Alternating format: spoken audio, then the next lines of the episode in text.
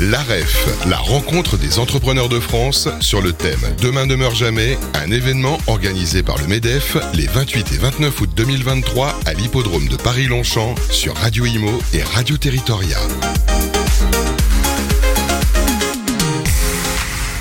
Bonjour à tous, ravi de vous retrouver sur notre plateau. On continue cette seconde journée de la REF, la rencontre des entrepreneurs de France, à l'hippodrome de Paris-Longchamp. Et j'ai le plaisir de recevoir Xavier Bertrand. Bonjour.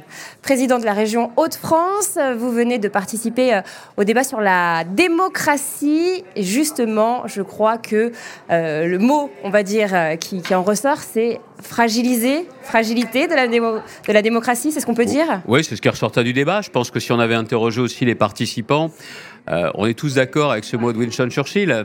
En clair, le système, mais c'est le moins mauvais de tous les systèmes.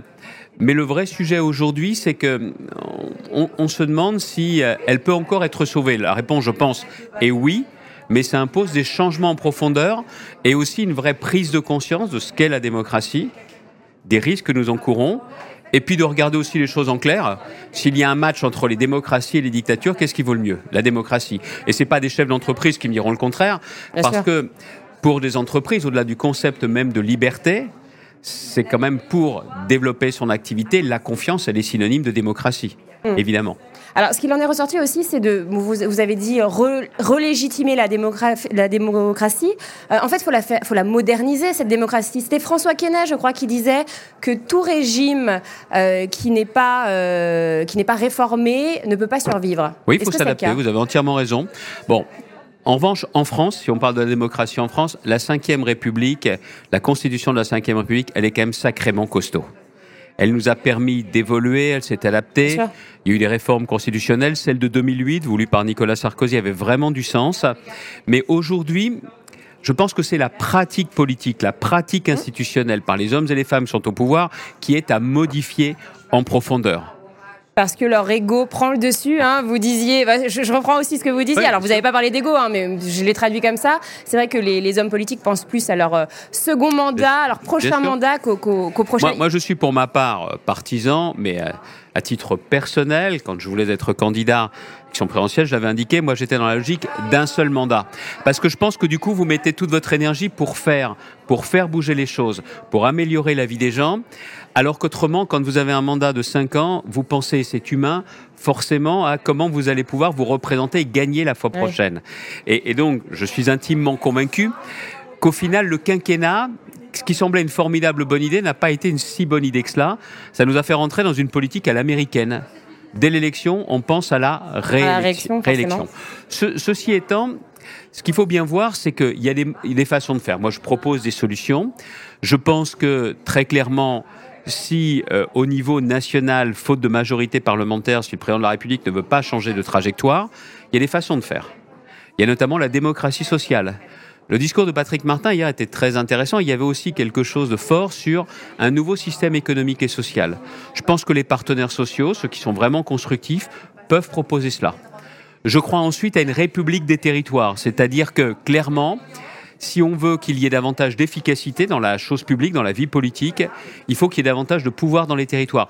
Les représentants de l'État dans les territoires, les préfets, plus de pouvoir et moins dans les ministères. Donc décentraliser le pouvoir. Les élus, le monde économique a davantage de droit à la parole dans les territoires. Tout ce qui touche à la vie quotidienne, bon sang, on sait mieux gérer ça euh, à Lille qu'on sait gérer ça pour Lille depuis de Paris. Bien sûr. Et c'est vrai pour tous les départements de France.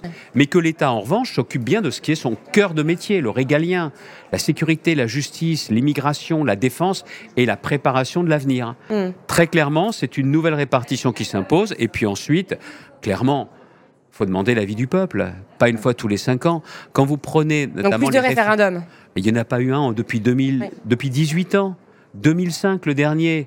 Alors, comme il n'a pas été conforme à ce que souhaitaient euh, les dirigeants à l'époque, aujourd'hui, tout le monde a la trouille du référendum. les hommes politiques n'osent plus. Est-ce qu'ils ont, ils ont peur du peuple et, pourquoi? Parce qu'ils se disent oh là, si je perds un référendum, ça va compromettre ma la réélection. bien sûr. C'est ça le fond, le fond du problème. Donc, vous voyez, démocratie sociale, République des territoires, pratique référendaire, ce sont quelques-unes des pistes, il y en a d'autres, qui sont de nature à revitaliser la, la démocratie, tout en sachant aussi qu'il y a un problème de conception de la politique et des politiques. Les politiques, leur rôle, c'est d'améliorer la vie des gens. pas de gérer seulement, d'améliorer la vie des gens et aussi de chercher à faire une politique pour tous. Et, ça, et pour vous, là, les, les, les politiques actuelles euh, au pouvoir ne. Depuis longtemps, oui, pas seulement en France. plus attention à, la vie au quotidien des gens Parce que c'est la vie au quotidien. Hein. Ils font avant tout attention. Il y a deux choses. Il y a la vie au quotidien, il y a la préparation de l'avenir. Il y a ces deux temps. Et l'autre part, il y a aussi autre chose, c'est que sont tentés de faire la politique des gens qui ont voté pour eux. Quand vous êtes élu, il ne s'agit pas d'être ingrat, mais vous devez faire une politique pour tout le monde, ceux qui ont voté pour vous, ceux qui n'ont pas voté pour vous et ceux qui ne votent pas. Que les gens vous aiment ou vous aiment pas, vous les représentez. Et ça, c'est quelque chose d'essentiel parce que c'est ce qui fonde, pardonnez-moi, mais l'obsession du rassemblement. Et c'est ce qui fait que les gens ne se sentent pas aussi abandonnés qu'ils le sont aujourd'hui. Mais tout ce que je dis est vraiment à portée de la main. Hein. Vous savez, c'est tout à, fait, tout à fait possible de le faire, tout en sachant que la crise du politique est à deux niveaux. C'est une crise du résultat, il n'y a pas assez de résultats. Et d'autre part, il y a aussi la question du sens. Où est-ce qu'on emmène nos concitoyens? Alors c'est vrai que la crise du résultat, on la ressent davantage hein, de nos jours. Est-ce que c'est pas dû aux réseaux sociaux, cette instantanéité? On a besoin d'avoir des résultats tout de suite, imminents, sinon les gens se plaignent, ne sont pas contents. Non, les réseaux sociaux. Euh, euh, gêne le débat public. Vous voyez, si on fait un référendum, il faut qu'il y ait la place pour un vrai débat public avant. Mais vous savez, un débat où on s'invective pas, euh, on veut pas la conclusion au moment où on démarre le débat, où on s'écoute, où on se respecte. Et c'est vrai qu'aujourd'hui, avec la radicalisation des extrêmes, c'est pas facile. Hein. Quand vous voyez ce qu'est devenu l'Assemblée nationale, c'est vraiment pas simple d'avoir un débat serein. Les réseaux sociaux euh, accentuent ce phénomène. Non, le vrai sujet pour les politiques, c'est d'avoir le courage de faire un pas de côté, de se poser, de poser les enjeux. Et vous avez des Français qui, au fond d'eux, ont pleinement conscience de la complexité des choses, des défis, et qui savent que la polémique, les anathèmes, ça ne règle rien. Mais il faut aussi accepter de résister à cela et de ne pas rentrer dans le tourbillon de la polémique. C'est compliqué à faire. Non, c'est pas impossible. C'est pas, c'est tellement facile de balancer un tweet sur un tweet, euh, mais derrière, ça ne change pas la vie des choses. Aujourd'hui, j'ai le sentiment que, que beaucoup de décideurs, tous les matins, sont en train de regarder quelle est la polémique sur laquelle il faut embrayer, quel est le fait divers qu'il faut exploiter, ou quel est l'effet d'annonce à faire. C'est sur les réseaux sociaux, c'est aussi sur les chaînes d'infos. Mmh. Et à la fin de la journée, ça n'a pas amélioré la vie des gens. Mais beaucoup de politiques euh, se sont dit c'est une journée de passé. Non, le vrai sujet c'est tous les jours comment vous cherchez en fait. à améliorer la vie des gens. Alors on, a beaucoup, euh, ont beaucoup été évoquées les, violences, hein, euh, les violences urbaines qui se sont passées durant les émeutes pendant le débat, notamment avec le maire de l'Aïle et Rose, donc Vincent Jeanbrun. Un témoignage poignant de sa part. tout à fait, qui a été victime, hein, qui s'est fait attaquer dans son domicile avec sa femme et ses enfants. vous parliez de décentralisation du pouvoir. Selon vous, si ça avait été le cas, est-ce que les, les violences auraient été mieux gérer? Est-ce que euh, aujourd'hui euh, le phénomène, c'est que même le maire, qui a longtemps été la personnalité politique la plus respectée, la plus aimée, est aussi mis en cause. On, l'oublie aussi, mais dans le Var, voilà quelques années, un maire est mort dans l'exercice de ses fonctions. Alors, comme toujours, il y a un emballement médiatique pendant quelques temps, on trouve ça mm. scandaleux, mais les mesures derrière pour les protéger ne sont pas prises. Ne sont pas prises. Derrière également, c'est que le maire symbolise l'autorité, mais il est aujourd'hui avec beaucoup moins de moyens qu'à une époque. Et donc certains peuvent aussi lui reprocher euh, le manque d'efficacité, alors même qu'il est certainement le plus engagé et le plus proche. Pour Vincent, c'est différent. Ceux qui ont euh, produit ça sont des criminels en puissance.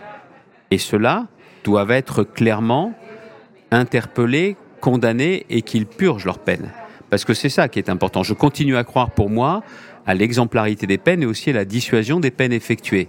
Et, ce que je souhaite, il le dit avec beaucoup de sang-froid, c'est que ce qui s'est passé soit vraiment avec des conséquences judiciaires, des conséquences judiciaires fortes. C'est très important. Mais il disait que les, voyous, hein, euh, je reprends ces mots, n'ont plus peur de la police. C'est vrai qu'on ne respecte plus la police, on ne respecte plus les maires, on ne respecte plus l'État. Mais vous voyez, il ne s'agit pas d'avoir peur, il s'agit de la craindre. C'est pas tout à fait la même chose. Ah, c'est quoi la différence Je pense que la confiance entre la police et la nation est essentielle. Et très très large majorité de nos concitoyens fait confiance à la police. Non, c'est la crainte parce que la police a la force légitime. Le problème que vous avez aujourd'hui, c'est l'impunité. Oui. Mais l'impunité à tous les niveaux. Qui est-ce qui paye ces PV aujourd'hui Les braves gens, c'est tout. Les autres payent pas. Et ça se passe comme ça. Quand vous avez des, peines qui sont prononcées Combien sont réellement effectués Quelle est la conséquence judiciaire des émeutes qu'on a connues? J'ai l'intention, moi, en cette rentrée, de poser la question au garde des Sceaux. Il y a eu tant d'interpellations, combien de condamnations, combien de peines effectuées et combien de fois la responsabilité des parents a été engagée quand il s'est agi d'enfants mineurs? On a besoin de savoir. Parce qu'autrement, encore une fois, les chaînes d'information, on dit voilà, il y a eu tant d'interpellations, les premières condamnations. Non, au final, si vous voulez casser l'impunité, c'est à tous les niveaux. Hum, et ça, justement, euh, sur euh, euh, les parents, vous pensez, la condamnation des parents, vous pensez que c'est quelque chose d'absolument nécessaire quand Le code civil est très clair hein, sur la responsabilité. Il faut faire appliquer la loi. J'ai un, un, jeune de 12 ans qui a mis le feu à un bus scolaire. Le bus a été détruit. J'ai demandé personnellement à l'entreprise de transport qui travaille pour le compte de la région d'engager une action en justice pour que derrière la responsabilité des parents soit engagée. Il ne s'agit pas d'être maximaliste, mais il s'agit tout simplement que quand il y a des faits qui sont commis, il n'y ait pas d'impunité. Et je pense que tous les responsables à tous les niveaux doivent le faire, parce qu'encore une fois, les choses sont vraiment rattrapables. Mais il commence à être temps. Hein. Eh bien, merci infiniment Xavier Bertrand euh, pour cette interview. L'AREF, la rencontre des entrepreneurs de France sur le thème Demain ne meurt jamais, un événement organisé par le MEDEF les 28 et 29 août 2023 à l'hippodrome de Paris-Longchamp sur Radio Imo et Radio Territoria.